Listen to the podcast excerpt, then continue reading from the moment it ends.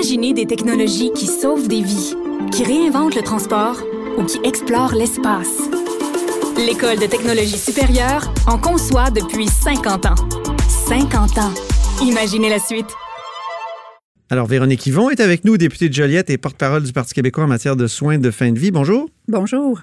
Vous avez l'air surprise et je dirais même déçue par la décision euh, du gouvernement annoncée hier là, sur l'aide médicale à mourir. Expliquez-nous. En fait, euh, oui, je suis surprise puis je suis déçue d'être déçue parce Ah oui? que euh, euh, c'est toujours un, un dossier qu'on a bien travaillé, tout le monde ensemble. J'ai espoir que ça va continuer à être comme ça avec Madame Mécan. On, on s'entend bien. D'ailleurs, on travaille sur la question de l'aide médicale à mourir pour les personnes euh, qui sont atteintes, par exemple, de la maladie d'Alzheimer, la question des directives anticipées. Mais oui, hier, elle m'a vraiment pris, euh, je dirais, par surprise, parce qu'elle a annoncé qu'au-delà de se conformer au jugement avec Mme Gladu, M. Truchon, avec quoi je suis tout à fait en accord. Je me réjouis de ça, qu'on se conforme, qu'on n'aille pas en appel. Euh, elle allait ratisser plus large et donc permettre euh, l'aide médicale à mourir pour les personnes atteintes de maladies mentales. Mhm. C'est là où le bas blesse. hein? Ben, en fait, c'est que c'est gros. Et puis, euh, compte tenu de comment la loi était faite avant, c'était pas une possibilité. Et là, euh, la ministre dit ça peut devenir une possibilité vu que la personne n'a plus besoin d'être en fin de vie. Et moi, je pense que c'est un débat qu'on doit faire, qui est légitime.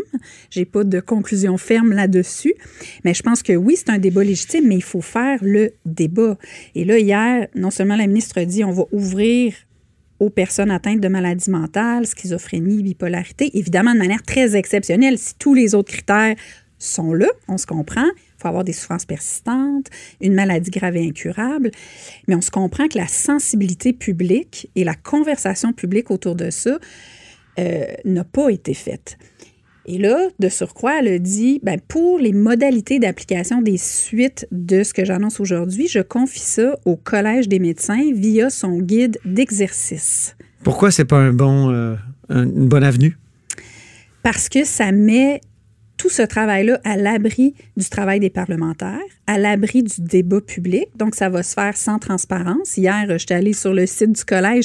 C'est même pas un document qui est accessible sur leur site Internet. Ah oui. C'est un document qui fait une centaine de pages, qui est très technique. Nota- Normalement, c'est juste la suite de l'application d'une loi, donc comment les médecins, puis les, membres, les pharmaciens, tout ça, appliquent les lignes après avoir vu la loi. Mais là, hier, la ministre a dit peut-être qu'il devrait y avoir un encadrement supplémentaire quand on parle de maladie mentale, peut-être qu'il faudrait un troisième médecin, quelqu'un, un psychiatre. Bien, c'est évident qu'il faut un psychiatre.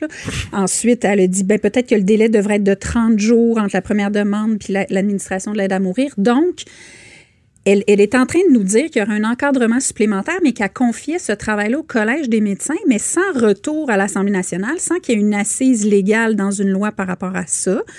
Euh, donc, je comprends qu'elle ait pu faire le choix avec la ministre de la Justice de dire, nous, on ne veut pas modifier la loi sur les soins de fin de vie.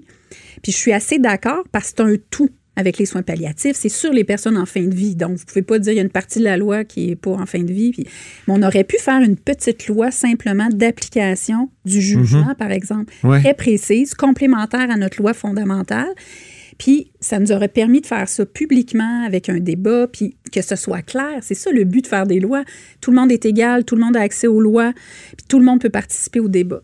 Donc, c'est ça que je demande aujourd'hui à la ministre, c'est- de revoir sa manière de faire, pas la décision de fond, mais qu'on puisse avoir une quoique l'idée d'ouvrir ça aux maladies mentales, euh, ça nous met pas à l'abri d'une sorte de dérapage ou quoi?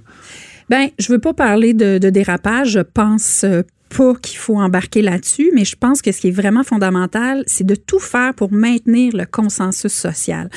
Puis, on a un peu un contrat avec les Québécois. On a travaillé tout, tout cet enjeu-là avec les Québécois de manière transpartisane en leur disant toujours, vous savez, s'il y a d'autres étapes, inquiétez-vous pas parce qu'il va toujours falloir changer la loi, faire un débat public. Puis là, je pense que c'est ça un peu où le bas blesse, c'est que c'est une question légitime. Moi, j'ai pas les conclusions, mais je pense que c'est légitime d'en débattre parce que je pense qu'on devrait pas avoir de tabou. Puis toute question sensible qui revient dans l'actualité devrait être débattue.